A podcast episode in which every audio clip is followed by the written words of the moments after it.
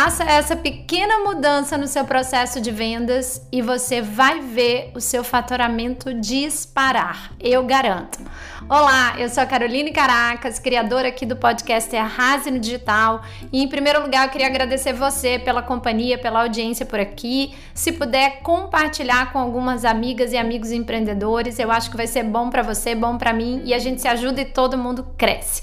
E hoje eu quero falar desse assunto porque me aconteceu um episódio agora de manhã e imediatamente eu tive o insight de gravar o podcast sobre isso, compartilhar com vocês. E eu adoro quando essas histórias acontecem acontecem comigo, porque com um exemplo prático é, fica, fica muito mais fácil passar um conhecimento. O que que houve?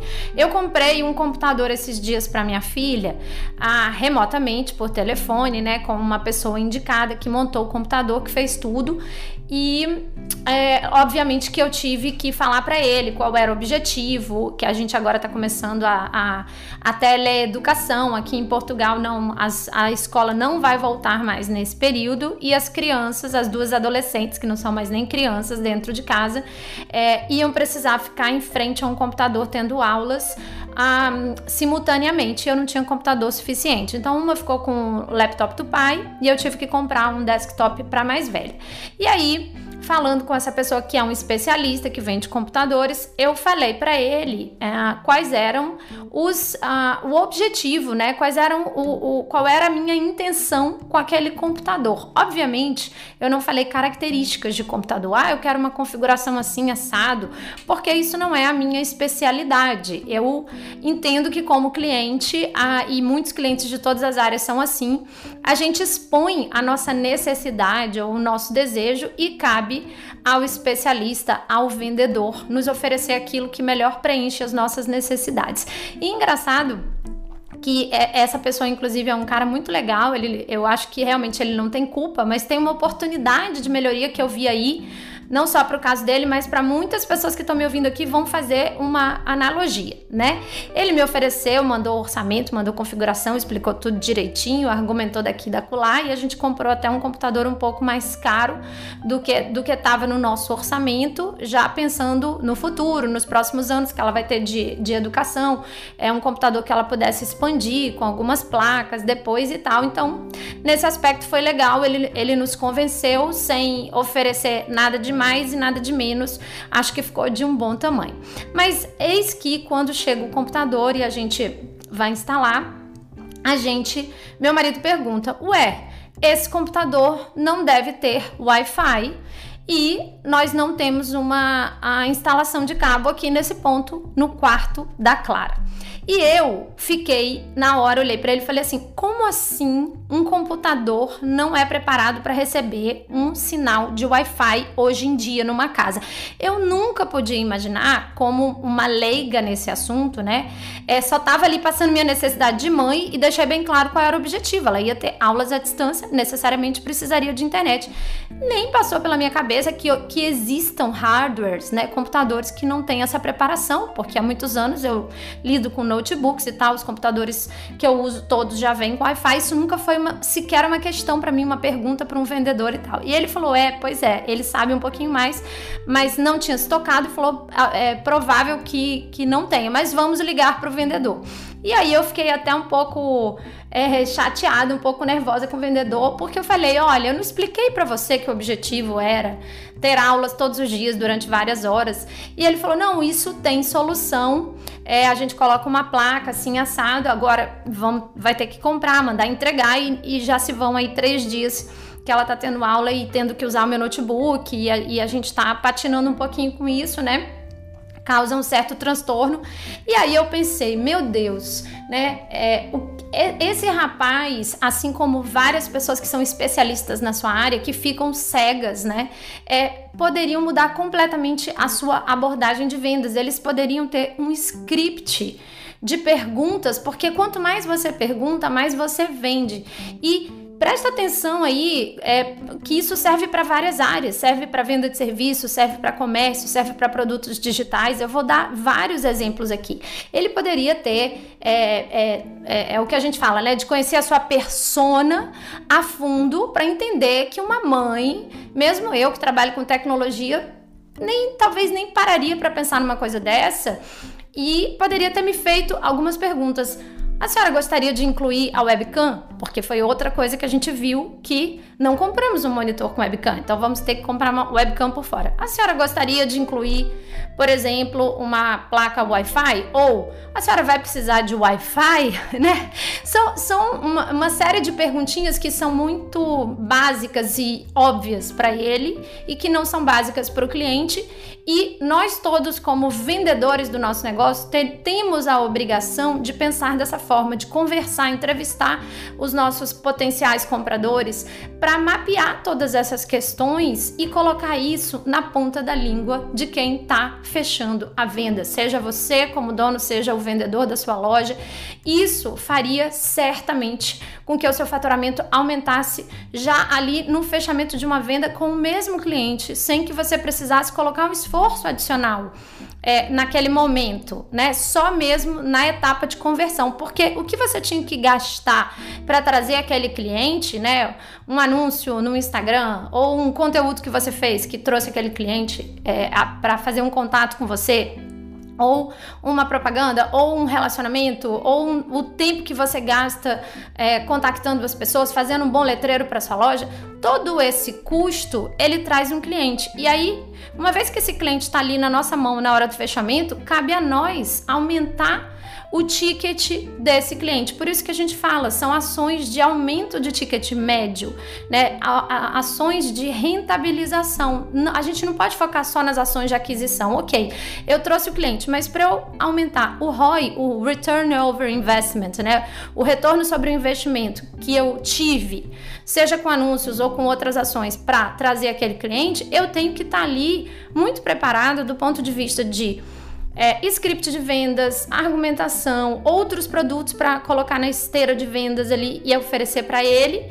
E com certeza eu poderia estar tá elevando a minha margem de lucro naquele fechamento de vendas e aumentando também a satisfação do cliente. Diga-se de passagem, se ele tivesse me vendido mais coisas, eu estaria mais satisfeita, porque mais satisfeita agora, porque eu teria perdido menos tempo.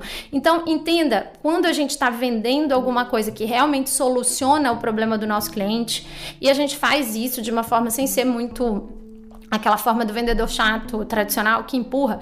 E a gente passa a fazer isso de uma forma educativa é, fazendo perguntas para a pessoa para ver se aquilo tá na necessidade dela ou não a gente está na verdade fazendo um grande favor para o nosso cliente mesmo que a gente esteja vendendo para ele. Ele vai ficar agradecido e é o que teria acontecido comigo. Agora imagine você aí que vende uma roupa.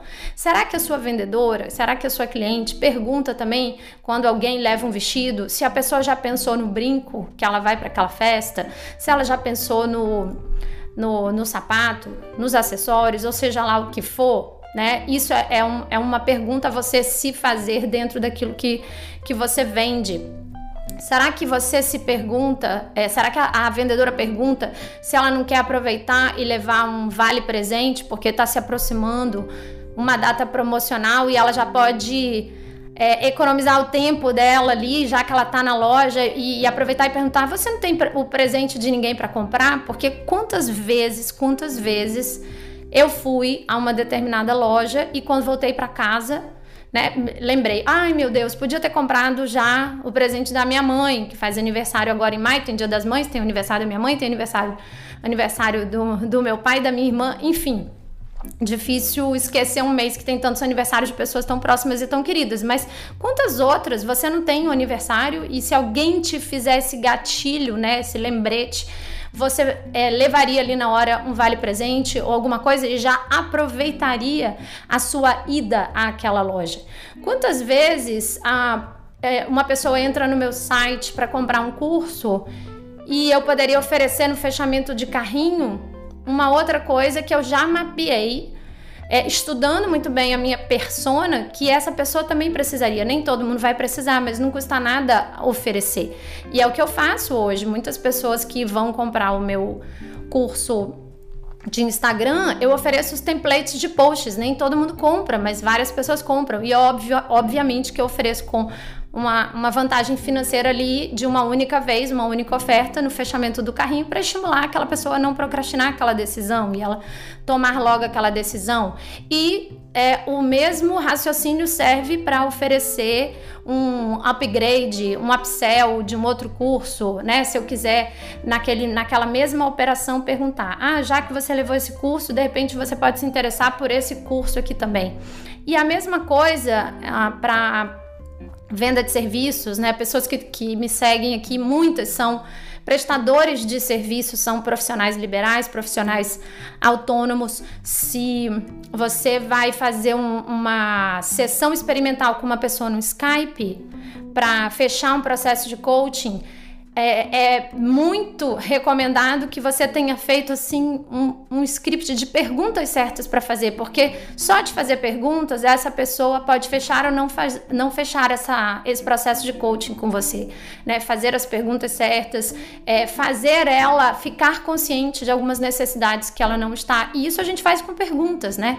Perguntando é, é, e, e, essas perguntas também acabam agitando um pouco a, a dor e o problema na cabeça da pessoa, né? Fazendo ela lembrar que ela não quer mais viver ali com aquele problema todo dia, né? Se você pergunta, você sente que o dia passa e você não consegue concluir nada? Você sente que você perde o, o foco várias vezes por dia? Que você procrastina? Você tem se sentido assim, né? Você vai explorando os sentimentos porque você já conhece aquela pessoa. Então, em vez de fazer perguntas muito é, muito sobre características ou sobre coisas que são específicas, jargões específicos da área, você tenta entender o que, que a pessoa precisa e aí você que vai recomendar. Provavelmente esse rapaz ele poderia ter me oferecido ali um os dois, três itens na, na, no carrinho de vendas dele, né, no mesmo fechamento, se ele tivesse essa listinha de compras e, logicamente, ele tem diferentes personas, né? Ele pode mapear a persona que é um, uma pessoa que está comprando um, computador para uso doméstico, para os filhos adolescentes, ele vai ter uma listinha de perguntas. Uma pessoa que está comprando um computador para jogar, ele vai ter outra listinha de perguntas. E assim sucessivamente, se está comprando para um funcionário do setor financeiro é, de um escritório, né, de pequeno. Agora, então, que muitas pessoas vão, vão montar home office, seria muito interessante você que está relacionado aí com o mercado de home office, que eu já falei muito sobre isso nas lives e em outros podcasts também, é, tudo que é produto ou serviço relacionado a home office vai crescer muito, porque o trabalho é remoto vai crescer muito. É um novo mercado que está vindo por aí. E, gente, isso vale para tudo. Se você é uma nutricionista e a pessoa agenda uma consulta é, com você e você já sabe que na consulta, em vez de vender só uma consulta, você também poderia vender uma, algumas outras coisas, produtos, pacotes, você já pode antecipadamente fazer um questionário, mandar um questionário para fazer essa pessoa pensar, para fazer ela refletir. É, coisas que podem ser inclusive automatizadas por e-mail quando a pessoa faz um agendamento, quando a pessoa te procura pelo direct, você pode ter esse processo de vendas engatilhado. A parte mais difícil realmente é você sentar e fazer esse trabalho, porque ninguém que seja operacional na sua empresa não vai fazer isso por você, né? Quem vai fazer é quem conhece o cliente, quem tá tete a tete com o cliente. E às vezes a gente tá tete a tete com o cliente ali num piloto automático anos e a gente realmente não conhece o cliente, porque não estamos com a, o mindset programado para o tempo todo estar fazendo um estudo de consumidor, um estudo de persona quando a gente está se relacionando com os nossos clientes, perguntando, interagindo, se interessando. Muitas vezes a gente está muito interessado em prescrever alguma coisa, né, em passar um orçamento, mas a gente não está interessado realmente em, em é, investigar, fuçar as necessidades daquele nosso cliente. Então eu achei isso um caso muito interessante porque um exemplo em mil, tenho certeza que agora vocês já estão tendo ideias, fazendo analogias disso para a área de vocês e vão conseguir parar e é, mapear quem são as pessoas do tipo de negócio que você tem, seja ele um produto físico, um serviço no físico ou um serviço prestado online, seja ele um infoproduto, como muitas pessoas aqui querem fazer. Inclusive, a gente vai começar agora em maio o workshop de produtos digitais, né? A galera toda que entrou aqui para o meu grupo de mulheres empreendedoras. É, da plataforma Rase no Digital. Então, muito bem-vindos, muito obrigada. A gente vai fazer assim um workshop show de bola sobre esse assunto e vocês vão ver que é muito importante. É assim, na verdade, é vital você ter um bom desenho é, da sua persona, que, que também muita gente nesse mercado chama de avatar, porque é a partir dele que você desenha tudo. Você desenha produto, você desenha oferta, você desenha o, a copy, que é o seu texto de vendas, é o seu vídeo de vendas, o seu discurso de vendas que para que você atinja o seu, o seu objetivo. A cópia é isso, né? É um texto feito para atingir um objetivo, geralmente um objetivo de vendas, mas pode até ser um outro objetivo de convencimento que não esteja relacionado com vendas, mas é um texto que, que é persuasivo, que convence e não é porque é persuasivo que vamos associar isso com falta de integridade, né? Persuasivo não tem nada a ver com falta de integridade. Existem produtos íntegros e não íntegros, persuasivo no sentido de convencer e levar a pessoa à ação desejada. Gente, esse era o insight que eu tinha para compartilhar hoje. É, quero que vocês compartilhem comigo também as descobertas e as mudanças que vocês fizeram, as pequenas mudanças que podem, sem gastar dinheiro nenhum a mais agora fazer toda a diferença naqueles clientes que vocês estão fechando. Se não está chegando mais cliente, se está com a porta fechada por causa do, do confinamento, se está difícil, tá bom. Mas aquele cliente que você está fechando, é, são menos clientes, mas você pode fechar mais com o mesmo cliente se você conseguir ser o quê?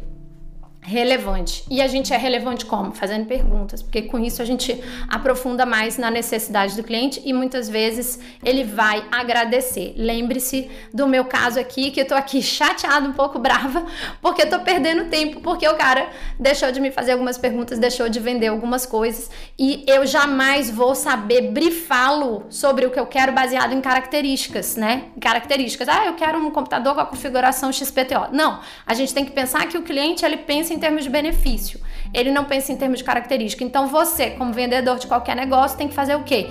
Não explicar o seu produto como características, e sim como os benefícios que aquele produto vai trazer. E explicando o benefício é muito mais fácil a gente vender mais e coisas mais caras e aumentar o ticket do nosso cliente. Um beijo muito grande. É, vou pedir que você compartilhe esse podcast, que você deixe um review aqui, aqui nas plataformas, que isso ajuda a espalhar a mensagem, né? Ajuda nos algoritmos de podcast. E se você tá gostando, deixa um feedback para mim lá no Instagram e a gente se vê no próximo episódio. Um grande abraço.